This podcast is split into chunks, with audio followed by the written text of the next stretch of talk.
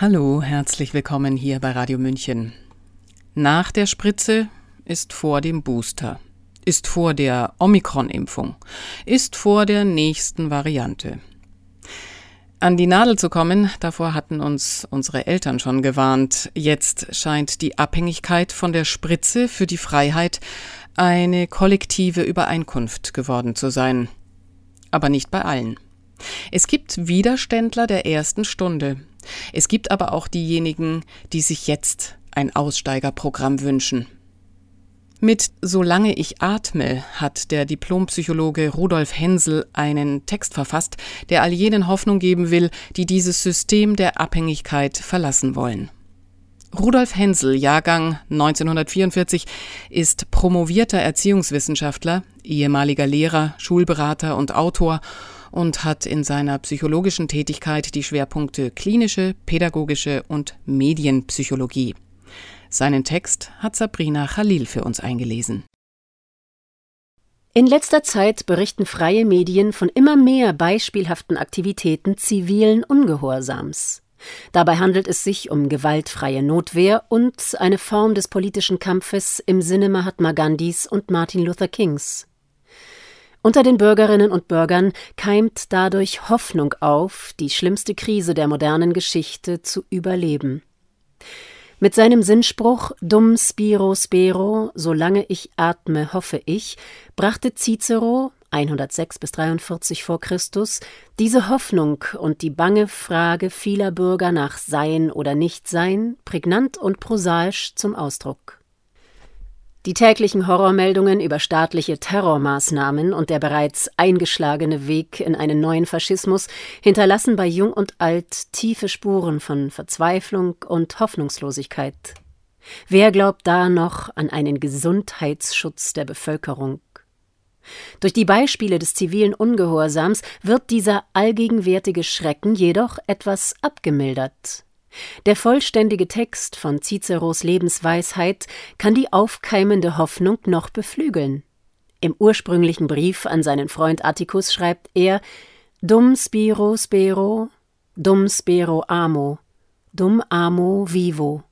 Das heißt, solange ich atme, hoffe ich, solange ich hoffe, liebe ich, solange ich liebe, lebe ich. Da jeder wache Bürger die neuen Gewalt- und Terrormaßnahmen am eigenen Leib spürt, möchte ich sie hier nicht wiederholen. Stattdessen werde ich als Nachgeborener das wiedergeben, was mir meine beiden Elternteile, Jahrgang 1913 und 1923, als Zeitzeugen des deutschen Faschismus erzählten und was ich darüber in der Nachkriegsliteratur gelesen habe. Beides hat sich unauslöschlich in mein Gedächtnis eingebrannt.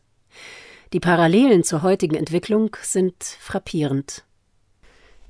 Meine Eltern erzählten mir, wie es zum Dritten Reich gekommen ist. Sie haben mir von den Straßenschlachten erzählt und sprachen darüber, wie die Blockwarte installiert worden sind, wie Meinungsfreiheit unterdrückt, die Polizei instrumentalisiert und eine Schutzarmee SA und eine Schutzstaffel SS geschaffen wurden. Gleichzeitig wurden die Menschen mit Falschinformationen überschwemmt. Dies war sehr perfide, weil nicht gelogen und auch nicht die Wahrheit gesagt wurde. Es waren Halbwahrheiten. Wenn Menschen mit solchen Halbwahrheiten überschüttet werden, meinten meine Eltern, dann können sie nicht mehr unterscheiden, was Lüge und was Wahrheit ist.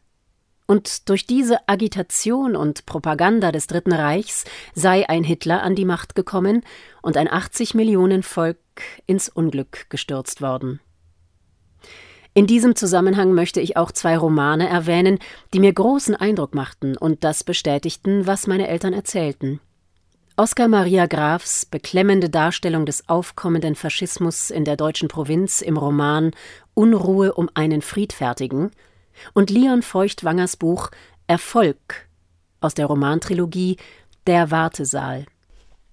Diese drei Werke der deutschen Exilliteratur beschäftigen sich inhaltlich mit den Ereignissen zwischen den Kriegen von 1914 und 1939 und berichten vom Zitat Wiedereinbruch der Barbarei in Deutschland und ihren zeitweiligen Sieg über die Vernunft. Zitat Ende. Feuchtwanger. Auch in einem zweiten Nürnberger Prozess werden sich korrupte Politiker wegen begangener Verbrechen gegen die Menschheit nicht auf den Gehorsam gegenüber sogenannten Führern berufen können. Sie haben mit ihrem Verhalten die gegenwärtige Politik gefördert und mitrealisiert. Nach Auffassung von Hannah Arendt ist das Wort Gehorsam in der Politik Erwachsener nur ein anderes Wort für Zustimmung und Unterstützung. Die Antwort auf politische Entscheidungen, die das individuelle und gesellschaftliche Leben der Bürger immer mehr einschränken, die Liebe zur Freiheit aus den menschlichen Herzen ausrotten und die Menschen mit Gewalt in ein eisernes Band des Terrors schließen, sodass der Raum des Handelns verschwindet, die Antwort ist nicht Gehorsam, sondern ziviler Ungehorsam. Während die Zivilcourage unter den demokratischen Tugenden an der Spitze rangiert steht die Bereitschaft, zivilen Ungehorsam zu leisten, im Verdacht, den Rechtsfrieden zu stören und die Fundamente der freiheitlichen Demokratie zu untergraben. Da die stille Diktatur der Demokratie aber in vielen Staaten in eine offene Diktatur umgewandelt wurde, ist ziviler Ungehorsam das Gebot der Stunde. Und in der Tat berichten die freien Medien über immer eindrucksvollere Beispiele zivilen Ungehorsams weltweit, obwohl Vorgesetzte wie auch Arbeitnehmer aus allen Berufsgruppen durch ihr Handeln vorübergehende soziale und finanzielle Einbußen hinnehmen müssen. So verabschiedeten vor kurzem beide Kammern des Parlaments von Florida ein Gesetz, das auch die Impfpflicht verbietet. Sie setzen damit, wie die Mehrheit der US-Bundesstaaten, auf Vernunft und Einhaltung von Freiheits- und Grundrechten. Damit handeln sie eindeutig gegen die Administration des US-amerikanischen Präsidenten. Persönlichkeiten des öffentlichen Lebens nehmen ihre mediale Hinrichtung in Kauf und beharren auf ihrem Recht der körperlichen Unversehrtheit.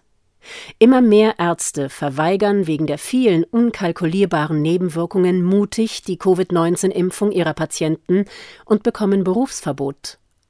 Ehemals verantwortliche Direktoren großer Pharmaunternehmen verlassen aus ethischen Gründen die Firma und klären seitdem die Bevölkerung auf.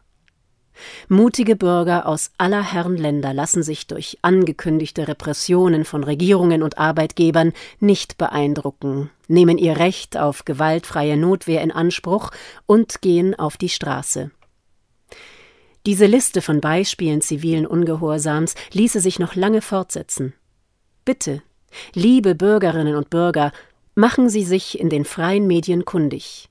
Jedes einzelne Beispiel macht Hoffnung und wird Nachahmer finden. Schlussendlich darf man gespannt sein, welche Seite sich in diesem unerklärten Krieg gegen die Zivilgesellschaften und in diesem ungleichen Kampf durchsetzen wird. Geht es doch um die existenzielle Frage Sein oder Nicht-Sein das war der Text Solange ich atme von dem Diplompsychologen und promovierten Erziehungswissenschaftler Rudolf Hensel. Gelesen hat ihn Sabrina Khalil. Mein Name ist Eva Schmidt und ich wünsche Ihnen noch einen angenehmen Tag und Abend. Ciao, Servus.